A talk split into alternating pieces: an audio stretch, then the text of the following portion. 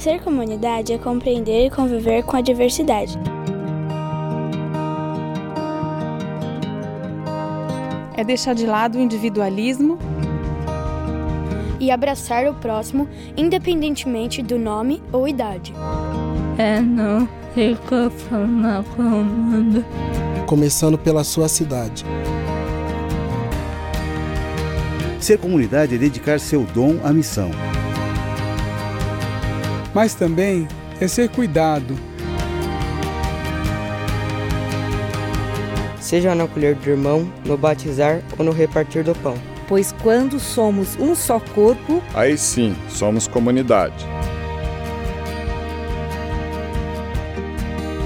Viva em comunidade. Viva a comunidade!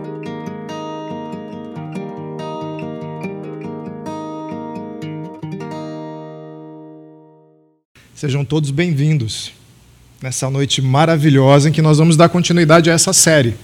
Meu nome é Sauro e eu estou no banco onde Jesus sentou e conversou com Raniel. E se vocês prestaram bastante atenção, o Raniel agora é de Jesus aqui na peça. Pertence a Jesus. Mas sabe o que é interessante? Não só ele pertence a Jesus. Várias outras pessoas poderiam ter sentado nesse banco. E de fato, se essa é a nossa referência, sentaram nesse banco. E são uma multidão agora que pertencem a Jesus.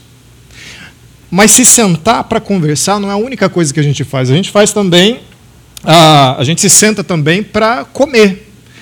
E essas duas imagens, comida e comunhão, sempre andaram juntas.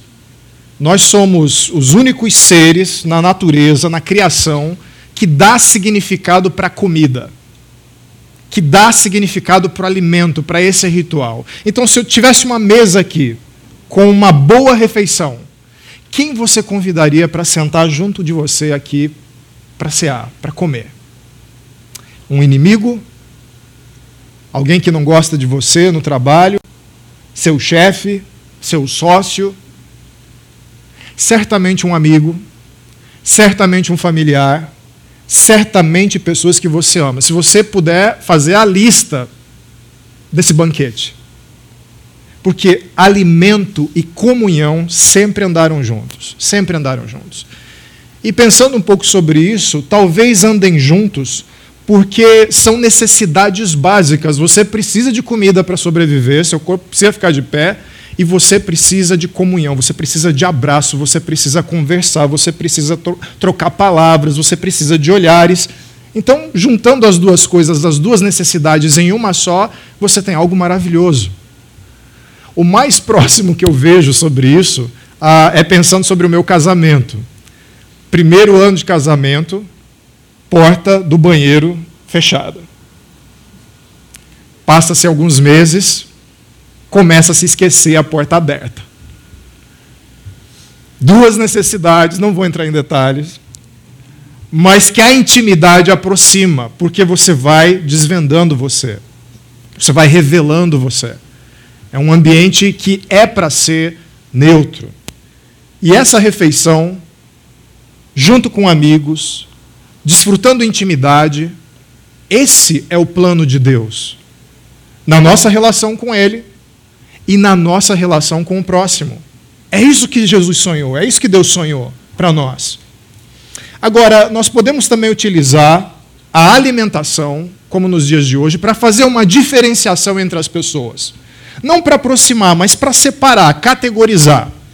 Eu não sei se você sabe a, acerca desse termo, é muito popular hoje em dia, gourmetização da comida. Tem até um meme, raio gourmetizador. Aí o meme é um chefe de cozinha ah, dando um raio assim, transformando uma comida em outra.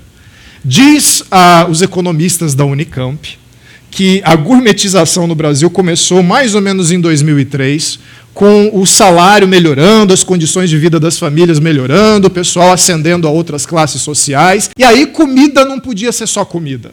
Não podia só matar a fome, tinha que ser um momento especial, tinha que ser um momento bacana, para você ah, ser diferente, para você dar um significado maior.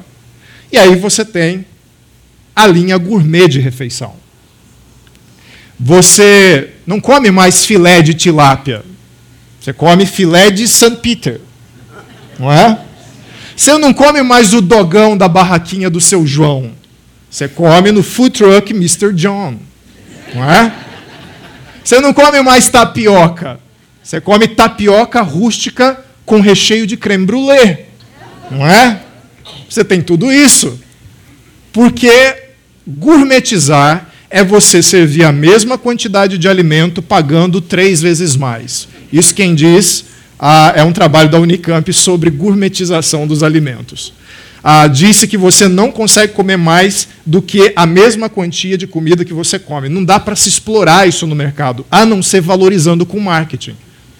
E o primeiro raio gourmetizador da história foi algo que aconteceu. Ó, coloquei aqui o negócio. Foi algo que aconteceu no Jardim do Éden. O Jardim do Éden foi o primeiro cenário da raça humana. Ali Deus criou o primeiro casal, Adão e Eva, para viver um relacionamento de amor entre eles e um relacionamento de amor com Deus. E tinham as duas coisas. Naquele jardim tinha comida e tinha comunhão. Comida porque tinham várias árvores frutíferas que eles podiam se alimentar ali e comunhão, porque Deus, a cada final de dia, aparecia para conversar com eles. Olha que maravilha, olha que coisa boa. Mas tinha um outro ser, chamado Diabo, e retratado em Gênesis como a serpente, ah, que se separou de Deus, se rebelou contra Deus. E gente rebelde não gosta de ver gente junta, gosta de separar. Se eu estou separado, todo mundo vai ficar separado. Então ele aborda a Eva e lança o seu raio gourmetizador sobre a única árvore que Deus havia dito para que Adão e Eva não comessem a árvore do conhecimento do bem e do mal. Porque Deus diz assim: no dia em que dela vocês comerem, se vocês fizerem esse tipo de refeição, essa refeição vai separar vocês de mim. Porque vocês estarão em desobediência. Mas o que, que o diabo faz no seu marketing enganoso? Não, de forma nenhuma. Se vocês comerem da árvore do conhecimento do bem e do mal, Deus sabe que vocês se tornarão como deuses, como o próprio Deus. E ele sabe disso, por isso ele está diminuindo o valor dela. A história talvez você saiba: Eva come do fruto e dá ao seu marido Adão, Adão come do fruto e eles se separam de Deus. Uma refeição separa Deus dos seres humanos. E a partir de então, a mesa não se torna mais só um lugar para sentar com os amigos para comer. Você tem mesas que separam. Há muitas famílias hoje que não sentam para comer juntas. Os filhos estão na internet, a esposa está no telefone, o marido está no computador mexendo com coisa do trabalho, comendo um sanduíche. E a mesa está vazia não há intimidade, há separação. Você é obrigado a estar com os seus colegas de trabalho, porque você tem que estar com os seus colegas de trabalho, e você senta com eles, ah, depois de ter fofocado alguma coisa, ouvido uma fofoca sobre um outro cara, e vocês sentam na mesma mesa e tem aquela, aquele momento falsidade. É ou não é? Você já você já não participou de algumas refeições indigestas com pessoas indigestas? E isso é tão íntimo, tão íntimo que afeta a nossa língua também a, a relação entre comida e comunhão. Por exemplo, você talvez se lembre, claro que se lembra, do jogo contra a Bélgica. Não é? Nós esperávamos uma doce vitória, mas nós amargamos uma derrota e nós ficamos com cara de quem comeu e não gostou e o nosso humor azedou. Não é? A gente usa as palavras para descrever o nosso humor, descrever as nossas relações através da comida, através da refeição. E, infelizmente, a mesa passou a ser um lugar também de separação. Aonde você vai, com quem você come, qual é o preço do cardápio que você consegue pagar, quem, com quem você não vai se sentar para comer. E assim também ocorreu na relação com Deus. Mas Deus não deixou isso desse jeito ele decidiu reunir seus filhos novamente em torno de uma mesa. Reunir seus filhos novamente para comer e ter intimidade. E ele começou a reunir um povo para ele. E esse povo, em determinado momento da história, é feito cativo por um outro povo, o Império Egípcio. E eles se tornam escravos daquele império, trabalhando forçadamente ali, Alimentar tem o gosto do chicote estalando nas costas, o gosto do suor salgado por causa do esforço. Eles eram explorados ali, eles estavam separados, eles estavam cativos, eles estavam prisioneiros. Mas eles clamam a Deus. E Deus, em determinado momento, decide agir, libertar o seu povo e promover um reencontro. E é aí que ele interfere de forma miraculosa. Talvez você tenha lido em Êxodo. São dez pragas, efeito especial, que não tem filme hoje que faça igual. Pode pagar o dinheiro que for. E na décima praga, algo muito impressionante acontece. Deus diz ao líder Moisés, que estava liderando aquele movimento de libertação, que, obviamente, obviamente não, que certamente enviaria um anjo da morte e que cada primogênito de cada família iria morrer.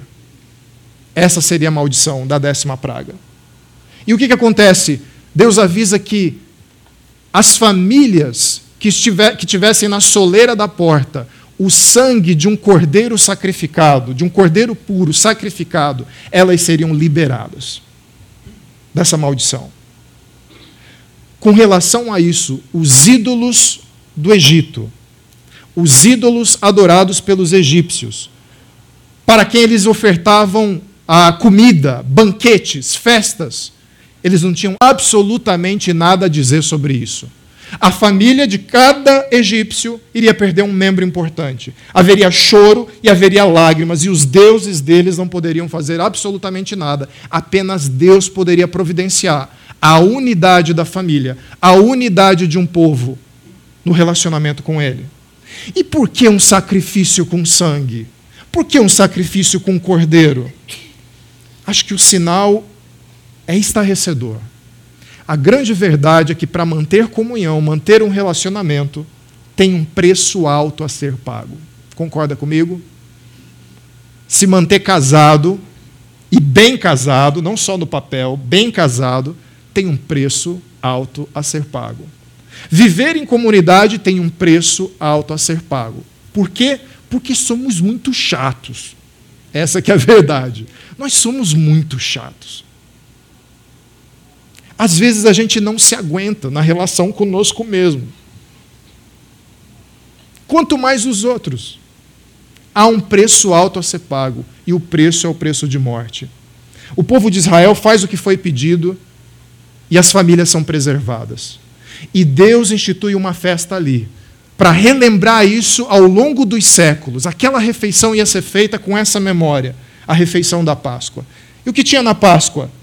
Todas as famílias deveriam cear durante, ao longo de uma noite, vestir roupas como se estivessem fugindo apressadamente e comer uma refeição que tinha o cordeiro, que eh, significava o sacrifício de alguém, possibilitando a retomada dos relacionamentos, a preservação dos relacionamentos. Você tinha o pão asmo, sem fermento, que simbolizava a pressa com que eles tinham que fugir do cativeiro. O fermento, mais tarde, vai simbolizar a hipocrisia dos fariseus. Ou seja, se você quer se libertar e quer se aproximar de Deus, não dá tempo para esperar as suas falsas boas obras. Você tem que se entregar do jeito que está o pão. Você jogou lá, o pão saiu, você come dele porque a coisa é urgente. Não dá tempo. A salvação já foi providenciada. Você vai ter também o vinho que vai ser acrescentado ao longo dos anos. E na noite de Páscoa eles tomavam quatro cálices de vinho, de forma, de forma ritual. Esse vinho simbolizando o sangue derramado. E você vai ter as ervas amargas. As ervas amargas simbolizavam a amargura do cativeiro. E eles faziam essa miscelânea de sabores, comiam e se lembravam de tudo que havia sido feito por Deus, libertando o povo de Israel. Tudo para se lembrar do que aquele cordeiro representava. Muitos séculos se passaram e Jesus está se preparando para cear aquela Páscoa que certamente ele cresceu comendo ao longo dos anos, e os seus discípulos também. E a gente vai pedir a ajuda de Marcos capítulo 14, versículo 12 e 14, a gente vai acrescentar Lucas e Paulo também nessa conversa para nos mostrar como é que foi.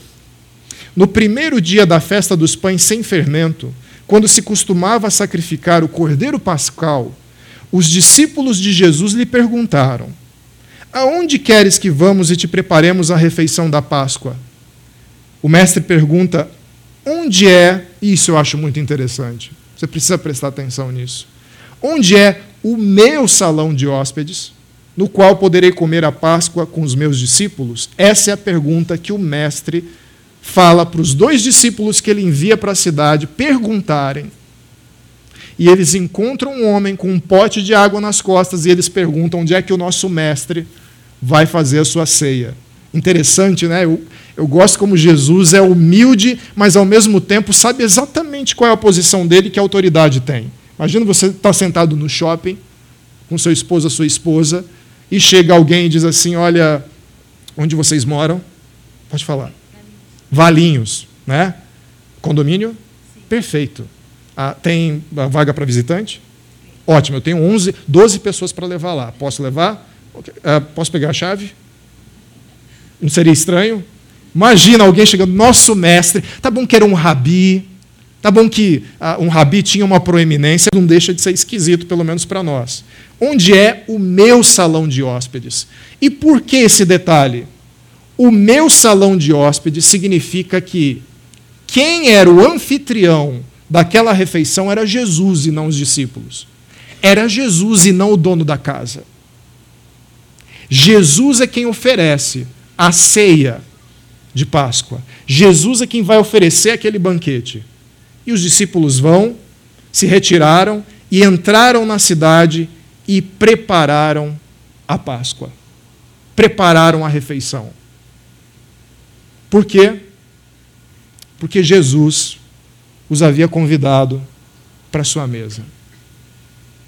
Jesus havia convidado eles para aquele momento simbólico que representava libertação para o seu povo. Só que ele vai fazer algo que vai mudar totalmente a história dessa refeição. Todo o significado que ela tinha. Ele vai ressignificar toda aquela situação. E Lucas nos ajuda na continuidade. Versículo 22, capítulo 22, versículo 14 ao 16. Quando chegou a hora, Jesus e os seus apóstolos reclinaram-se à mesa e lhes disse: Desejei ansiosamente comer essa Páscoa com vocês antes de sofrer. Pois eu lhes digo que não comerei dela novamente até que se cumpra no reino de Deus. Imagina só, desejei ansiosamente comer essa Páscoa com vocês antes de sofrer. Já pensou Jesus falando isso para você? Eu ansiei por esse momento. Dividi a intimidade com vocês, junto a uma refeição. Eu quis vocês aqui. Eu preparei esse lugar. Eu sou o anfitrião dessa festa. E eu quero a presença de vocês aqui. Não é bom ser desejado por alguém que te ama? Não é? Pai e mãe são especialistas nisso. Filho, eu quis muito que você viesse daquela cidade onde você está fazendo a universidade para estar aqui. Eu vejo isso nos olhos da minha mãe, que mora em Cuiabá, 1.200 quilômetros daqui eu percebo a alegria dela. E como me faz bem saber que a minha mãe me deseja ali sentado. Ela prepara a mesa, as minhas melhores refeições são na casa dela. Imagina Deus falando isso. Deus falando isso. Jesus falando isso. E por que, que Jesus é importante aqui? Porque o nome Jesus, você sabe o que significa? Jesus significa Deus conosco o Deus que havia se ausentado no jardim do Éden por causa de uma maldita refeição é o mesmo Deus que chama os seus discípulos para sentar à mesa e está entre eles. Naquela cidade de Jerusalém, onde várias famílias iam repetir aquela refeição em uma casa, o Deus estava ali. O próprio Deus encarnado, oferecendo a refeição de intimidade, de comunhão. Agora, o outro detalhe nessa frase é que ele não só ansiou comer essa Páscoa, como ele afirma que iria sofrer. Olha só comigo, naquela refeição tinham as ervas, onde eles molhavam o pão, se lembrando dos tempos amargos de separação, de cativeiro. Naquela casa certamente tinha o pão asmo, sem o fermento. Certamente tinha o vinho, que é mostrado nas Escrituras. Mas falta um elemento dessa refeição. Essa refeição não está completa. Qual é o elemento que falta? O cordeiro. Onde é que está o cordeiro?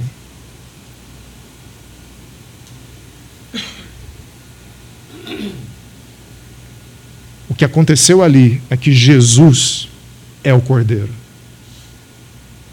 E ele oferece a si mesmo naquela refeição. O cordeiro reparte o pão. O cordeiro serve o vinho. Se você ficou assim na cabeça, preso ali atrás, quando a gente estava conversando sobre o cativeiro egípcio, nossa, que Deus malvado, matando um. um olha só, olha só que cordeirinho branquinho, fofinho, que Deus sanguinário. Sabe por que, que Deus me impressiona?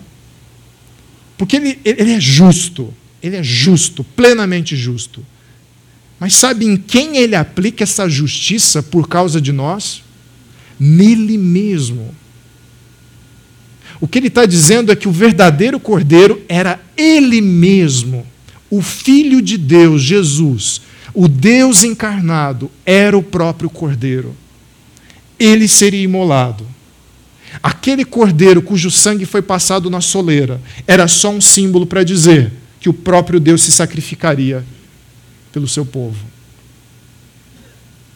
Isso é um preço alto para nos ter à mesa, não é? Isso é um preço alto para uma refeição, não é? Não há restaurante com estrela Michelin que ganhe disso. Não tem. Não tem. Marcos continua. Enquanto comiam, Jesus tomou o pão deu graças, partiu e deu aos discípulos, dizendo: Tomem, isto é o meu corpo. Em seguida tomou o cálice, deu graças, ofereceu aos discípulos e todos beberam. E lhes disse: Isto é o meu sangue da aliança que é derramado em favor de muitos. Eu lhes afirmo que não beberei outra vez do fruto da videira, até aquele dia em que beberei o vinho novo do reino, no reino de Deus. Isso é o meu corpo, isso é o meu sangue.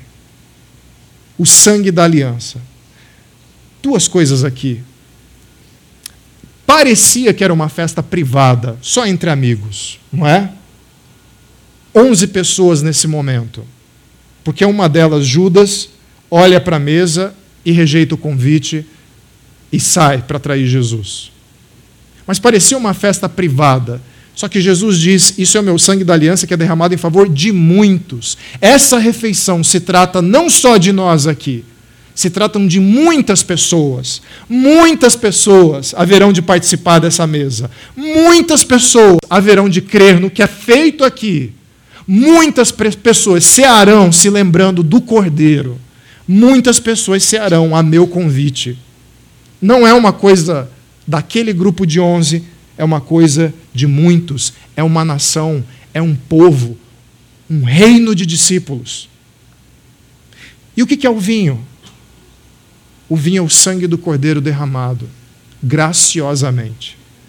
Significa que nos seus relacionamentos, apesar de eu ter falado aqui, o preço, você tem que pagar um preço por causa do casamento, você tem que pagar um preço por causa da amizade, apesar dessas coisas que eu disse, se eu se a gente fizer uma real diferença sobre pagar preço, ser literal, a gente vai perceber que pagar o preço é você ter acesso a algo que não é conseguido de outra forma a não ser comprando.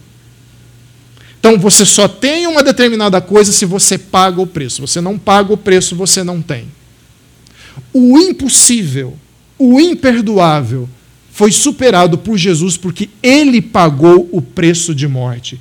E alguém que paga o preço de morte torna graciosa qualquer outra luta contra qualquer outro obstáculo. Significa que você pode sim perdoar uma pessoa com quem você tem desavença. Significa que pode sim, você pode sim sentar ao lado de uma pessoa que você tem diferenças. Significa que você pode sim se aproximar de pessoas que você não gosta. Significa que você pode sim superar essas dificuldades. Por quê? A maior dificuldade, qual seria? O preço de morte. E o preço de morte foi pago por Jesus. Portanto, você tem dificuldades no seu relacionamento, mas você não tem que pagar nenhum preço, porque senão é difícil e impossível viver em comunidade. Por outro lado, você tem o pão, e esse pão que é distribuído, esse pão representa o perdão no corpo de Jesus. Representa que agora os nossos relacionamentos são feitos conectados através do perdão. E sabe o que é perdão? Abrir mão da vingança. Abrir mão do retorno. O seu retorno é abençoar. O seu retorno é bem dizer. O seu retorno é a reconciliação, o esforço pela paz. Esse é o seu retorno. É esse o tipo de relação que Jesus faz para nos manter unidos ao redor da sua mesa. Nações diferentes, povos diferentes, personalidades diferentes, temperamentos diferentes, profissões diferentes, classe social diferente. Todos são convidados para a mesa do Senhor. Por quê? Um outro apóstolo que não estava presente na mesa do Senhor, mas que foi impactado por aquela ceia, o apóstolo Paulo escreve sobre isso em 1 Coríntios 10, 16, 17. Ele diz assim: Não é verdade que o cálice da bênção que abençoamos é uma participação no sangue de Cristo? E que o pão que partimos é uma participação no corpo de Cristo? Por haver um único pão, nós que somos muitos, somos um só corpo, pois todos participamos de um único pão. O anfitrião é um só não adianta querer encontrar Jesus em outra casa. A mesa é uma só, não adianta encontrar Jesus em outro lugar. A mesa de Jesus é mais uma festa em família do que um restaurante estrelado. Não tem como você sentar numa mesa adjacente à mesa de Jesus e cumprimentar ele à distância. Assim, Oi, Jesus, estou aqui na minha mesa, você está na sua. E sim, em algum momento, você estará se aproximando para cear com Jesus e os seus discípulos. E aquele lugar vago na mesa vai ser justamente aquele do lado de uma pessoa que você tem problemas. De um lado, do lado de uma pessoa que você não atura, do lado de uma pessoa que te feriu, do lado de uma pessoa que te magoou, que te chateou e que você precisa liberar perdão. E nesse momento, seu bem me conheço, e talvez você se conheça também, a gente hesita e para eu não, eu não quero me sentar. Está bom que Jesus está lá, mas eu não quero me sentar nessa mesa com essa pessoa. Talvez se eu aguardar que essa pessoa chata seja expulsa da mesa de Jesus e eu possa ir lá comer. Eu vou aguardar um pouquinho aqui, eu vou esperar um pouco. Sabe quanto tempo você vai esperar? Se aquela pessoa entendeu o significado daquela mesa, entendeu o significado da graça e do perdão liberado por Jesus e comemorado naquela mesa, sabe quando ela vai sair de lá? Nunca. Nunca. Toda refeição, Jesus vai chamá-la. Toda refeição, Jesus vai botar lá. E ele ainda vai deixar o lugar vago do lado. E ainda vai fazer assim para você, ó. Não, eu troquei de lugar com aquele. Não, o seu lugar é esse aqui. Do lado dessa pessoa.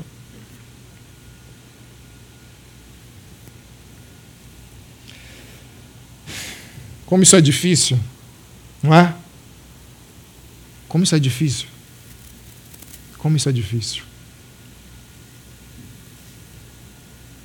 Mas não é impossível.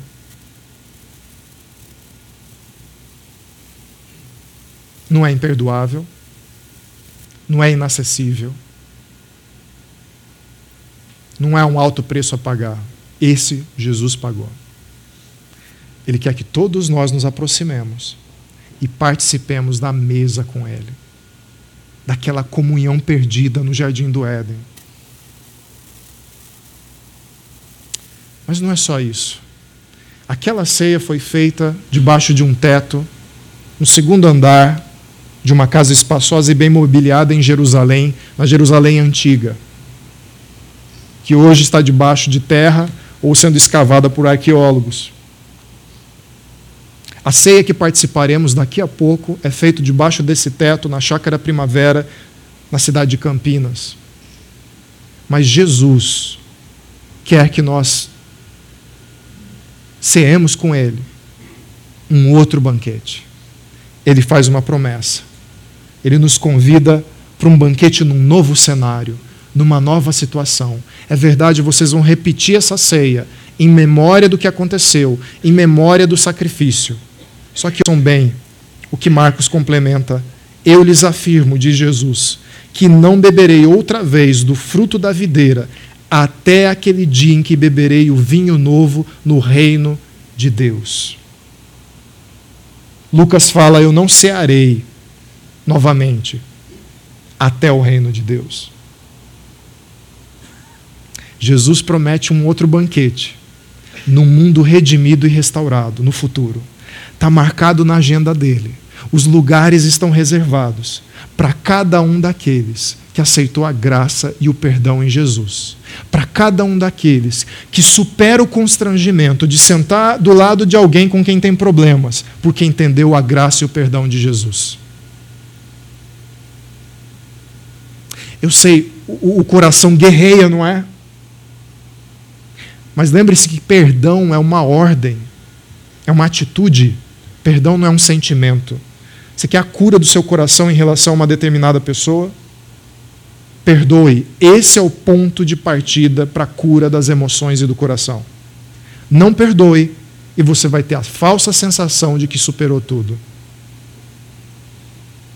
Perdão e graça, o vinho e o pão, um mesmo anfitrião, numa mesma mesa, ceando e aproveitando a intimidade com o Pai bebendo novo vinho desse reino que virá. Aí você pensa assim: ok, Jesus afirmou tudo isso, mas eu ainda tenho aquele constrangimento, eu ainda tenho aquela barreira. É difícil viver em comunidade, é difícil viver num grupo de pessoas. Mas, assim como Jesus afirmou, que estava ansioso por isso, Podemos dizer que estamos ansiosos por participar desse momento também, estamos ansiosos para encontrar Jesus nessa refeição e cear com Ele.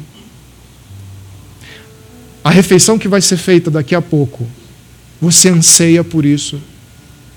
Experimentar graça, perdão, intimidade,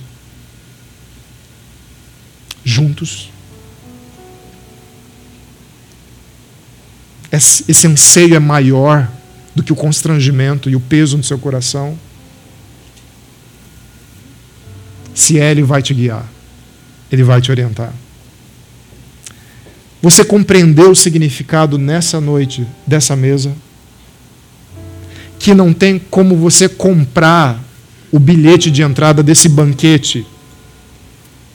Com todo o dinheiro do mundo você não consegue.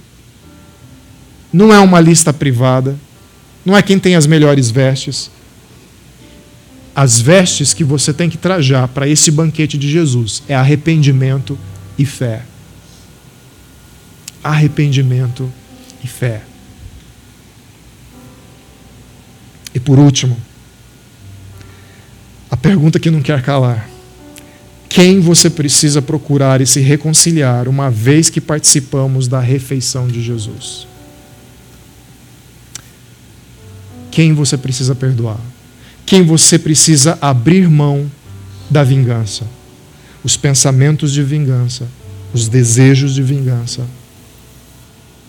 Quem você decide agora que quer parar de odiar, entregar seu coração a Jesus e ele transformar o seu coração, para que você possa sentar à mesa eu convido você a fechar os olhos. Para refletir sobre esse momento e orar.